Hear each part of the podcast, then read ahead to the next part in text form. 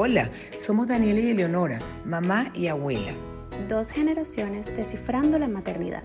Sí, un espacio donde compartiremos temas de mamás, por mamás y para mamás. Visto desde dos ópticas distintas, porque definitivamente ser mamá y abuela en la actualidad es todo un reto. Bienvenidas a un nuevo episodio de Aprendiz de Mamá al Cuadrado.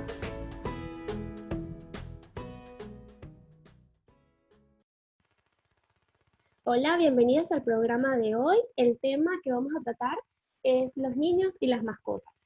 Creo que todas hemos pasado en algún momento por esta situación, tanto porque los niños nos piden tener esa mascota, ese juego y añoran como tener algún pequeño o algún perrito o algún gatito dentro de la casa, o por lo menos en mi caso, que ya yo tenía un perrito y quedé embarazada y entonces comenzaron las interrogantes sobre cómo iba a poder manejar la bienvenida de este bebé con la mascota y cómo iba a ser la relación entre ellos.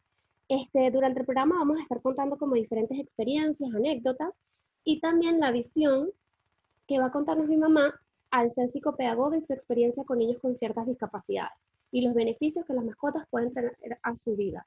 Entonces, bueno, mamá, cuéntanos.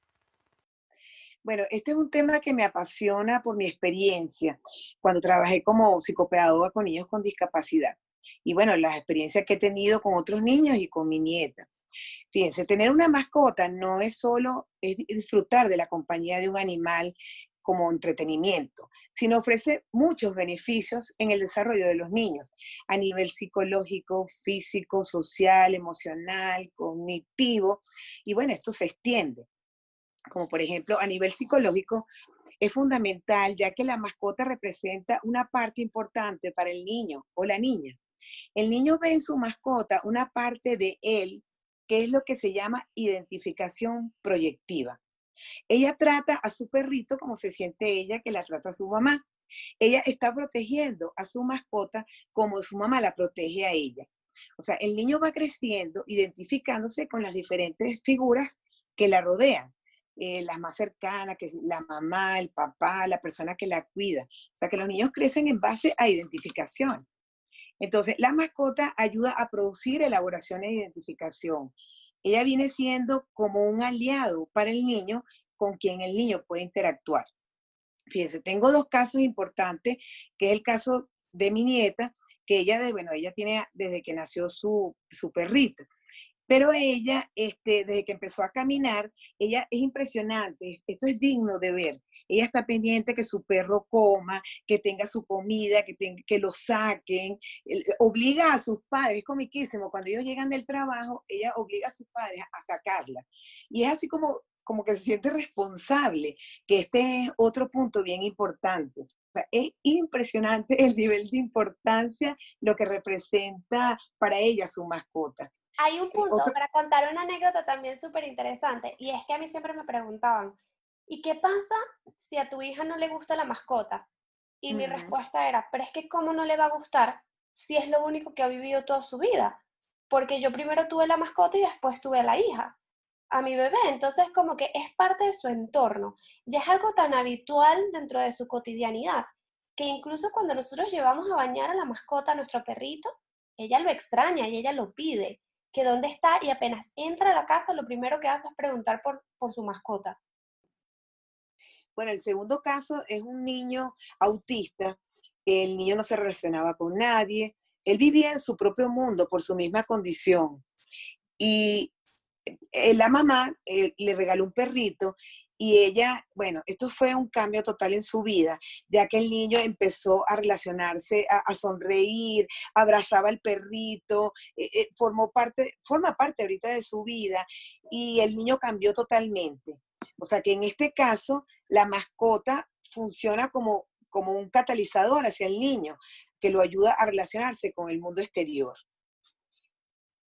No, de verdad que es increíble la cantidad de beneficios, que como tú dices, que va mucho más de solamente implantar valores. Yo he estado leyendo e inclusive eh, las mascotas ayudan a evitar alergias en los niños, o sea, también en la parte de, salud son muy beneficiosas, contradictorio a lo que mucha gente pensaría que quizás el tener un perrito puede ser la razón de alergias, al contrario, les fortalece el sistema inmune, les crea una sensibilidad maravillosa, porque además entonces es una manera excelente de inculcarle como empatía hacia el otro, el cuidado de la naturaleza, del medio ambiente y tener también como esa sensibilidad a, a los animales que pueden ser mucho más vulnerables. Entonces yo creo que es una excelente forma como de crear esos valores, en como tú comentabas, incentivar valores de responsabilidad, de mm, compromiso, eh, los hace madurar de alguna forma. Sí, sí, o sea, en todo nivel, a nivel físico, como te dije, para jugar, para desarrollar sus habilidades motoras, en el desarrollo social, bueno, que pueden interactuar con otros niños. De hecho, eh, eh, em, fíjate que es tan interesante que este puede ser un puente entre un niño tímido y un extrovertido, ¿sabes? Que lo ayude a, a, a, a, socializar con otros niños. El desarrollo emocional, mira, la autoestima, el sentido de responsabilidad, la confianza en sí mismo, o sea, porque maneja muchas tareas. Fíjate, hasta el desarrollo cognitivo. Los niños a través del cuidado de sus mascotas también desarrollan o sea, ellos aprenden. Ejemplo, el niño, el papá lleva al niño a la consulta con un veterinario y el niño puede observar los cuidados de la salud de su mascota. Esto sí, claro, hay que, depende de la edad también del niño. O sea, que esto se extiende, que trae una cantidad de beneficios y que ayuda también hasta a la integración de las familias. Se han dado casos que integran a familias, porque ya es un, como un objetivo en común, ¿sabes? Claro, un interés en común entre todas las personas que integran la familia. Totalmente, todo el mundo se ríe porque a mí la gente a veces me pregunta, ¿y no te da miedo? O sobre todo cuando era más pequeña mi hija, este, que no sé, que le pueda hacer algo a tu bebé, y que al contrario, hoy en día me da más miedo el amor de mi hija hacia, el, hacia mi perro, porque es que lo ama tanto y ella cree que es su mejor amigo, que es su pony, se le quiere montar como caballito, que yo más bien digo, ay, pobre perro, no lo dejan ni en paz. Sí. De verdad. Sí, e, esa es una relación muy bonita entre ellos realmente. Es, como yo dije anteriormente, es digno de verlo, de vivirlo. Y así como otros niños. O sea, les cambia la vida, les da, los alimenta a nivel emocional. Es una experiencia muy bella, realmente. Claro, sí, entonces es como más dejar a un lado también todos esos miedos que uno pueda tener sobre, quizás, por supuesto, va a haber un tema de higiene que hay que cuidar, hay muchas cosas que como que hay que instruir, por lo menos en un caso, y lo que nosotros hicimos que nos funcionó muchísimo, nosotros investigamos mucho, digo yo y mi esposo, antes de traer a la bebé a la casa, justamente como por todos los miedos o por todas las interrogantes que teníamos sobre la reacción que iba, podía tener nuestra mascota, porque realmente nuestra mascota siempre ha sido sumamente consentida y como parte muy importante de la familia. Entonces era, wow, ¿cómo vamos a hacer para que no se sienta, no sienta celos? Y entonces estuvimos investigando y lo que hicimos fue como una ceremonia más o menos al momento de entrar a la casa. Primero, antes ya le habíamos traído como ropa o ciertos elementos que tuviesen olor de la bebé y luego, en el momento que ingresamos ya con la bebé formalmente en la casa, lo sacamos de la casa y volvimos a entrar todos, pero dejándolo a él de último.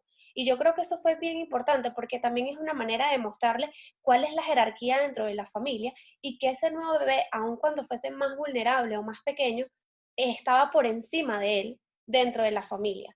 Y realmente es impresionante, pero nuestro perrito fue como que desde ese momento hizo un clic y tú veías que su actitud era como de un compromiso de cuidarla, de estar siempre vigilante y de no dejar que nadie se le acercara, si la veía llorando, él ladraba, como preocupación, realmente siempre la aceptó como un miembro más.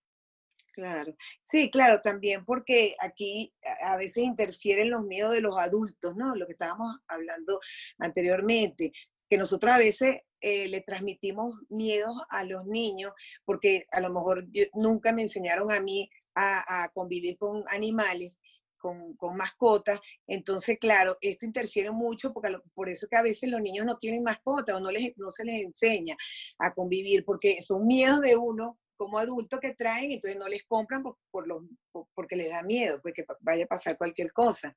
Claro, y otra cosa que yo también he vivido con el tema de las mascotas es que yo siento que eh, neutralizan la energía del ambiente impresionantemente. Incluso hay estudios que dicen que las personas que tienen mascotas tienden menos a sufrir de ciertas enfermedades, de, sobre todo con este, de tensión alta, de estrés, bajan el estrés en las personas y vuelven como una energía positiva en el ambiente. Realmente es impresionante cómo pueden canalizar ese tema.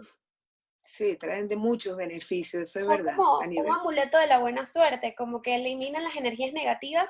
Y otra cosa que yo también he aprendido mucho, como que ellos realmente tienen como otro sentido y a estar muy pendiente de eso. En el momento cuando una persona nueva entra a la casa, la manera como él va a reaccionar, también es impresionante cómo, cómo realmente ellos proyectan y ellos pueden ver como un poquito más allá este, sobre las intenciones que pueden tener terceras personas que entran a la familia.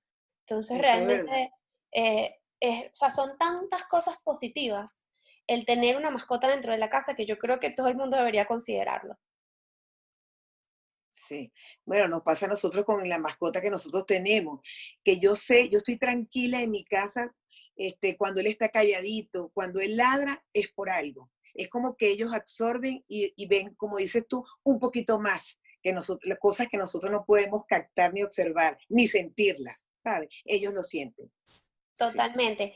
Bueno, entonces definitivamente permitirle a tus hijos estar en contacto con animales y tener una mascota es un regalo invaluable o sea, ilimitados valores, sensibilidad e incluso los ayuda en su salud y a su nivel emocional. Entonces sí creo que es importante que deberían considerarlos una opción súper recomendada para todas las familias, pero por supuesto si lo van a querer. La idea es que se vuelva un miembro más y no que esté apartado. Eso sí yo creo que es súper importante, que si lo vamos a tener, vamos a cuidar de ellos y vamos a darle su espacio y a darle todas las cosas que necesitan.